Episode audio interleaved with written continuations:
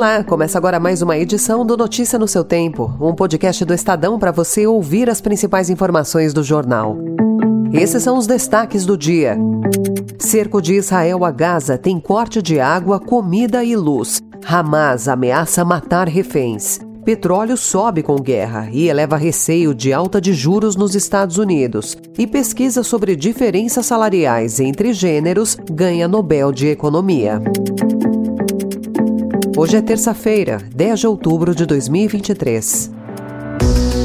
Estadão apresenta Notícia no seu tempo. אני אומר לתושבי עזה, צאו משם עכשיו, כי אנחנו נפעל בכל מקום ובכל העוצמה.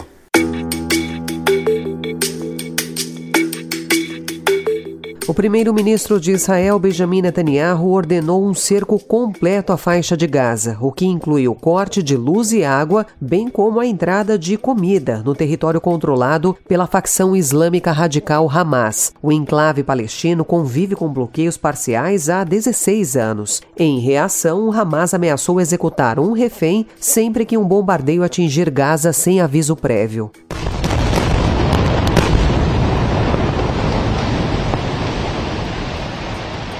No ataque de sábado a Israel, os terroristas mataram mais de 900 pessoas e fizeram cerca de 150 reféns, incluindo mulheres e crianças. Há três brasileiros entre os desaparecidos. Israel completou a mobilização de 300 mil reservistas para a próxima fase da guerra, que pode envolver uma invasão terrestre. A presença dos reféns torna mais complexa a operação. Ontem, o Hamas disse que quatro israelenses morreram nos bombardeios a Gaza.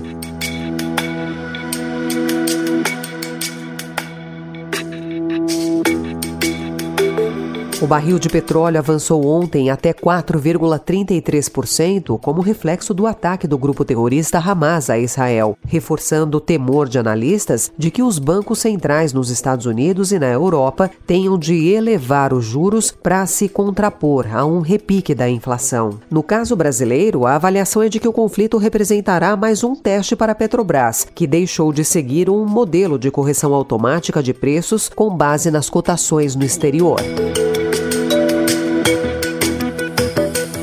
O presidente da Petrobras, Jean Paul Prates, disse ontem que o conflito no Oriente Médio vai trazer mais volatilidade ao preço do petróleo e que a nova estratégia comercial da companhia vai ajudar a mitigar uma eventual disparada no valor dos derivados, principalmente do diesel, que já vinha pressionado. Prates destacou especialmente uma possível aceleração no preço do diesel, mas disse que ainda é preciso acompanhar o desenrolar dos acontecimentos.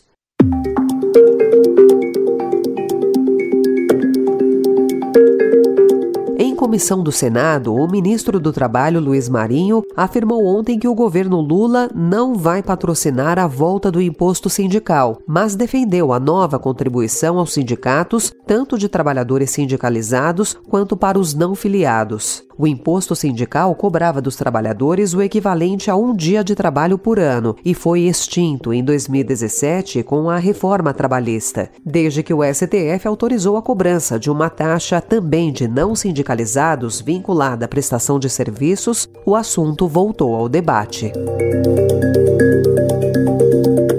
The Royal Swedish Academy of Sciences has decided to award Sveriges Riksbanks Prize in Economic Sciences in memory of Alfred Nobel 2023 to Professor Claudia Goldin, Harvard University, USA. O Prêmio Nobel de Economia foi concedido ontem à professora da Universidade Harvard, Cláudia Goldin, de 77 anos, por promover estudos mundiais sobre o progresso das mulheres na força de trabalho. Ela é uma pioneira na área. Foi a primeira mulher a se tornar professora titular no Departamento de Economia em Harvard, em 1989. Cláudia Goldin mostrou que a desigualdade entre gêneros é maior após a mulher ter o primeiro filho.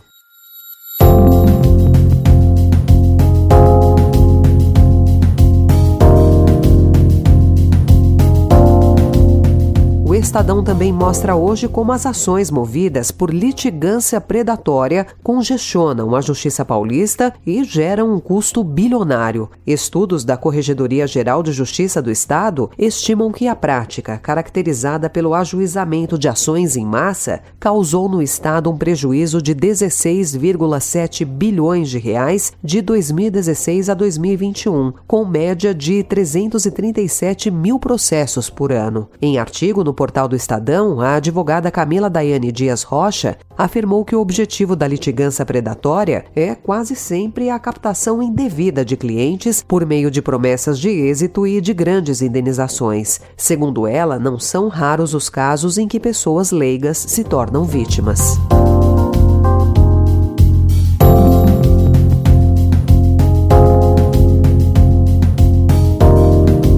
Estudo da Organização Mundial do AVC mostra que o número de mortes por acidente vascular cerebral no mundo poderá aumentar 50% e chegar a quase 10 milhões até 2050 se ações de monitoramento e prevenção não forem aprimoradas. O aumento será maior em países de renda baixa e média, como o Brasil. Entre as principais explicações estão o alto número de casos de hipertensão arterial não diagnosticada ou não controlada, dificuldade de acesso a serviços serviços de saúde de qualidade, investimentos insuficientes em prevenção dos fatores de risco, poluição do ar e estilo de vida pouco saudável. Notícia no seu tempo.